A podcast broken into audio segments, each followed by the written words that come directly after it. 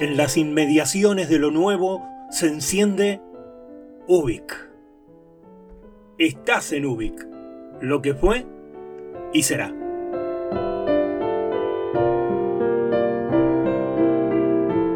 Ubik Podcast es una serie de relatos e historias que funcionan como pastillas radiofónicas, adelantos que inician la conexión hacia Ubik, el programa semanal de radio donde nos asomamos al mundo que se nos viene. Esto es Ubit Podcast, el espejo que se refleja en su propio espejo.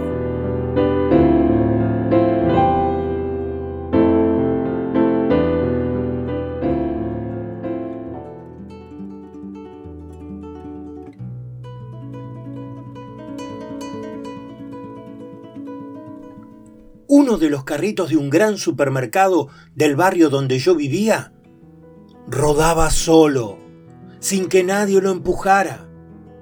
Era un carrito igual que todos los otros, de alambre grueso, con cuatro rueditas de goma, las de adelante un poco más juntas que las de atrás, lo que le daba su forma característica, y un caño cubierto de plástico rojo, brillante, desde el que se lo manejaba.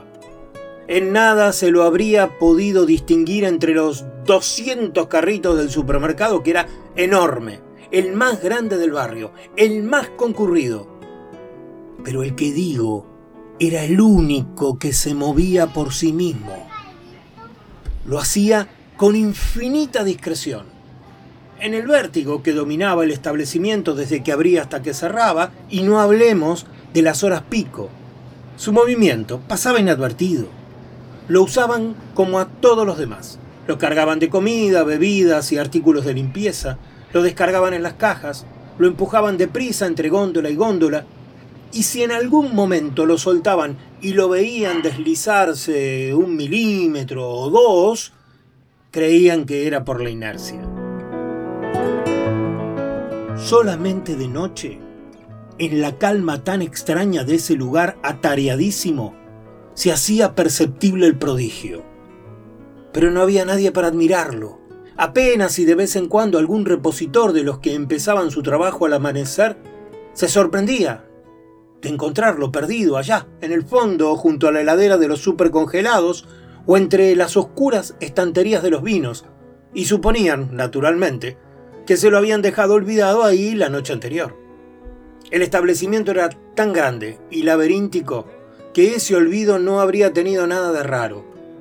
Si al encontrarlo lo veían avanzar y si notaban el avance, que era tan poco notable como, como el minutero de un reloj, se lo explicaban pensando en el desnivel del piso o en alguna corriente de aire. En realidad, el carrito se había pasado la noche dando vueltas por los pasillos entre las góndolas, lento y silencioso como un astro, sin tropezar nunca, sin detenerse. Recorría su dominio misterioso, inexplicable, su esencia milagrosa disimulada en la trivialidad de un carrito de supermercado como todos. Tanto los empleados como los clientes estaban demasiado ocupados para apreciar este fenómeno secreto, que por lo demás no afectaba a nadie ni a nada. Yo fui el único en descubrirlo, creo o más bien, estoy seguro. La atención es un bien escaso entre los humanos y en ese asunto se necesitaba mucha. No se lo dije a nadie, porque se parecía demasiado a una de esas fantasías que, se me suelen ocurrir y que me han hecho cierta fama de loco. De tantos años de ir a hacer las compras a ese lugar, aprendí a reconocerlo, a mi carrito por una pequeña muesca que tenía en la barra, salvo que no tenía que mirar la muesca, porque ya de lejos algo me indicaba que era él.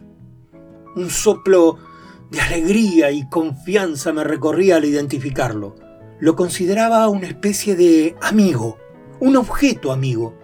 Quizás porque en la naturaleza inerte de la cosa, el carrito había incorporado ese temblor mínimo de vida a partir del cual todas las fantasías se hacían posibles.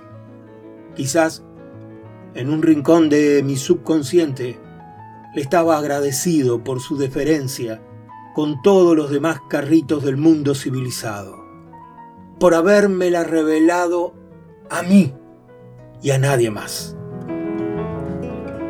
Me gustaba imaginármelo en la soledad y el silencio de la medianoche, rodando lentísimo en la penumbra, como un pequeño barco agujereado que partía en busca de aventuras, de conocimiento, de amor, ¿por qué no? Pero, ¿qué iba a encontrar en ese banal paisaje, que era todo su mundo de lácteos y verduras, y fideos y gaseosas y latas de arveja? Y aún así, no perdía la esperanza y reanudaba sus navegaciones, o mejor dicho, no las interrumpía nunca, como el que sabe que todo es en vano y aún así insiste. Insiste porque confía en la transformación de la vulgaridad cotidiana en sueño y portento. Creo que me identificaba con él y creo que por esa identificación lo había descubierto. Es paradójico, pero yo que me siento tan lejos y tan distinto de mis colegas escritores, me sentía cerca de un carrito de supermercado. Hasta nuestras respectivas técnicas se parecían. El avance imperceptible que lleva lejos, la restricción a un horizonte limitado, la temática urbana, él lo hacía mejor. Era más secreto, más radical, eh, más desinteresado. Con estos antecedentes, podrá imaginarse mi sorpresa cuando lo oí hablar, o para ser más preciso, cuando oí lo que dijo. Habría esperado cualquier cosa antes que su declaración.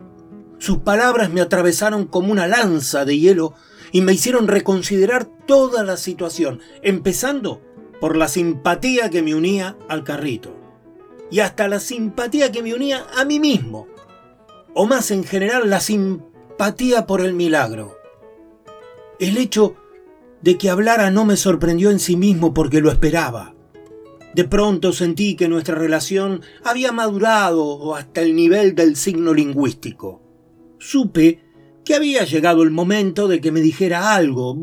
Por ejemplo, que me admiraba y que me quería y que estaba de mi parte.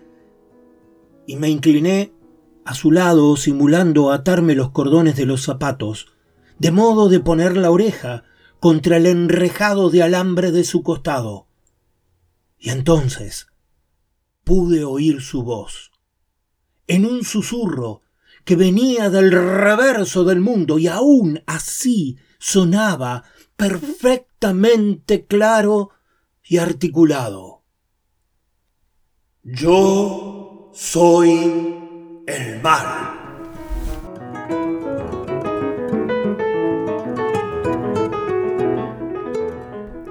El carrito, un cuento con el estilo disruptivo del gran César Aire.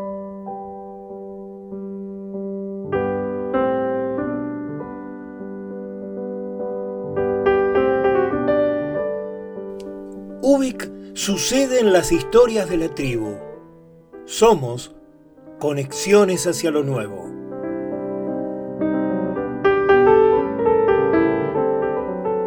Encontrás más en Facebook, Ubic Radio.